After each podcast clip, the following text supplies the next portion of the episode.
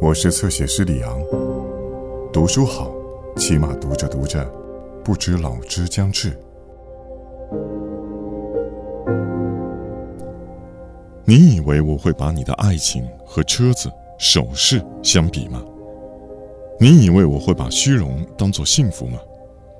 一个人心中没有爱情的时候，可以满足于虚荣，但一旦有了爱情，虚荣就变得庸俗不堪了。小仲马，茶花女。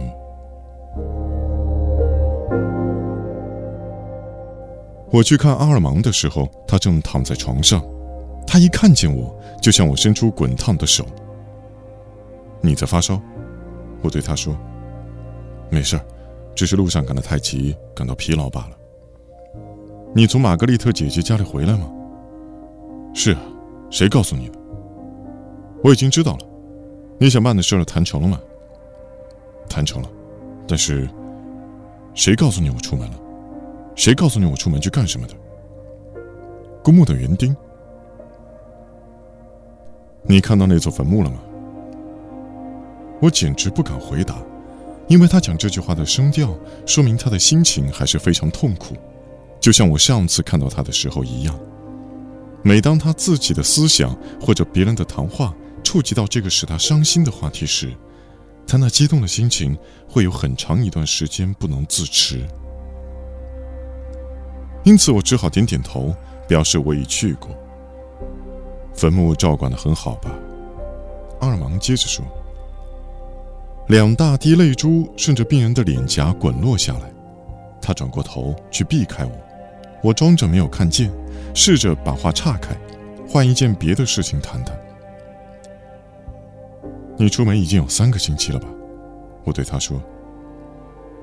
阿尔芒用手擦擦眼睛，回答我说：“整整三个星期。”你的旅程很长啊！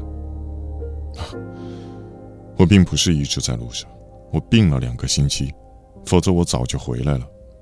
可是我一到那里就发起烧来，只好待在房间里。你病还没有完全好就回来了？如果再在那儿待上一个星期，没准儿我就要死在那儿了。不过现在你已经回来了，那就应该好好保重身体。你的朋友们是会来看望你的。如果你同意的话，我就算是第一个来看你的朋友。再过两小时我就要起床，那你太冒失了，我一定得起来。你有什么急事要办？我必须到警长那儿去一次。为什么你不委托别人去办这件事呢？你亲自去办会加重你的病的。快要走到坟前时，阿尔芒停了下来。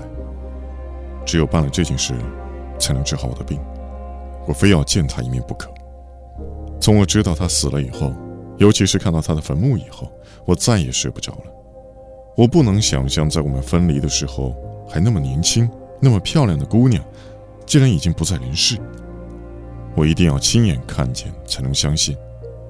我一定要看看，上帝把我这么心爱的人弄成了什么样子。也许这个使人恐惧的景象会治愈我那悲痛的思念之情。你陪我一起去，好不好？如果你不讨厌这类事的话。他姐姐对你说了些什么？什么也没有说。他听到有一个陌生人要买一块地，替玛格丽特造一座坟墓，感到非常惊奇。他马上就同意了我的要求，在授权书上签了名。听我的话。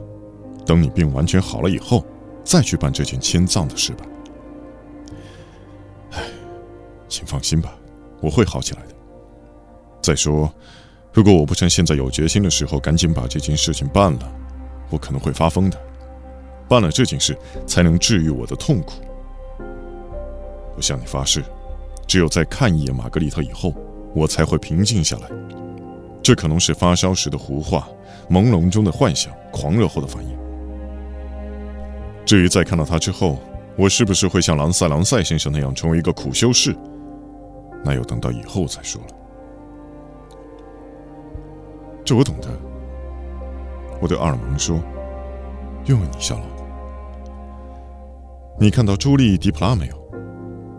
看见了。啊，就在我上次回来的那一天看见的。他把玛格丽特留在他那的日记交给你了吗？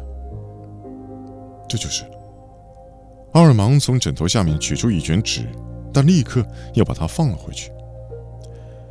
这些日记里写的东西，我都能背下来了。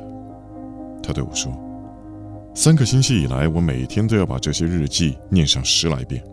你以后也可以看看，但要再过几天，等我稍微平静一些，等我能够把这些日记里面写的有关爱情和内心的表白都解释给你听时，你再看吧。”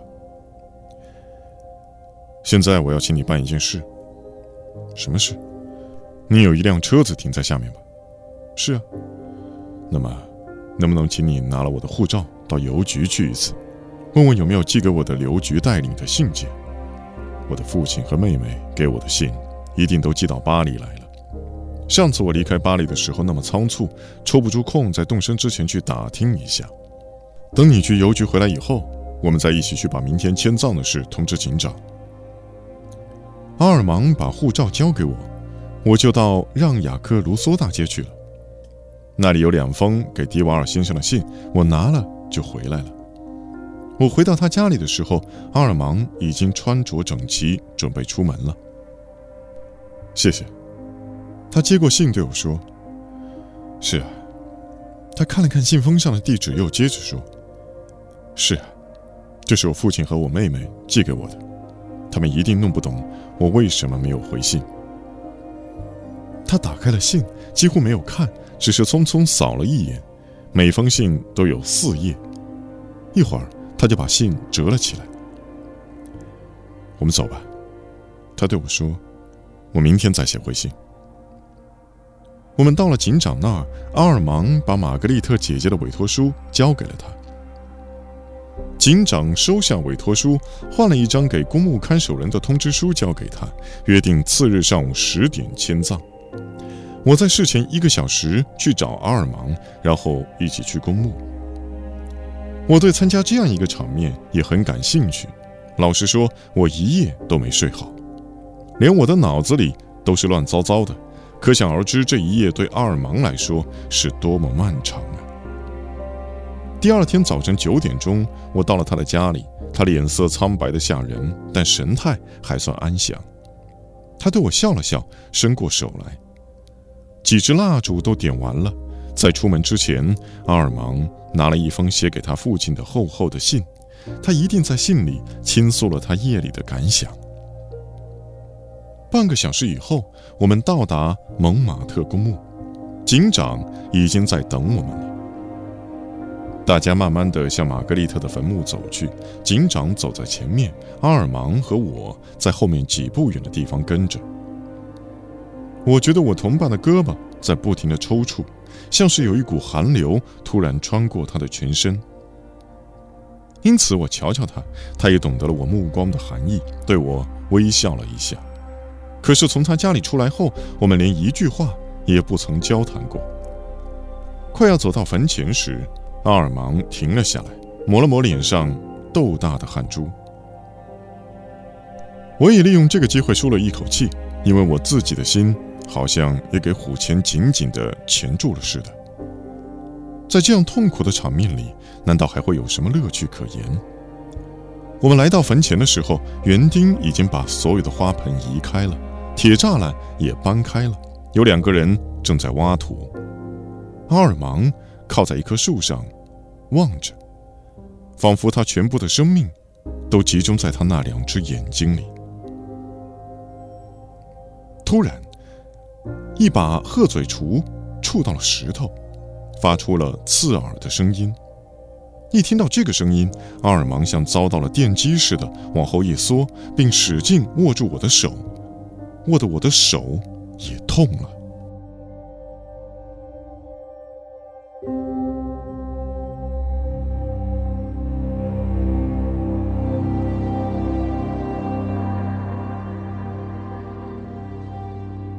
更多精彩内容，请在新浪微博、微信公众号关注“侧写师李昂”。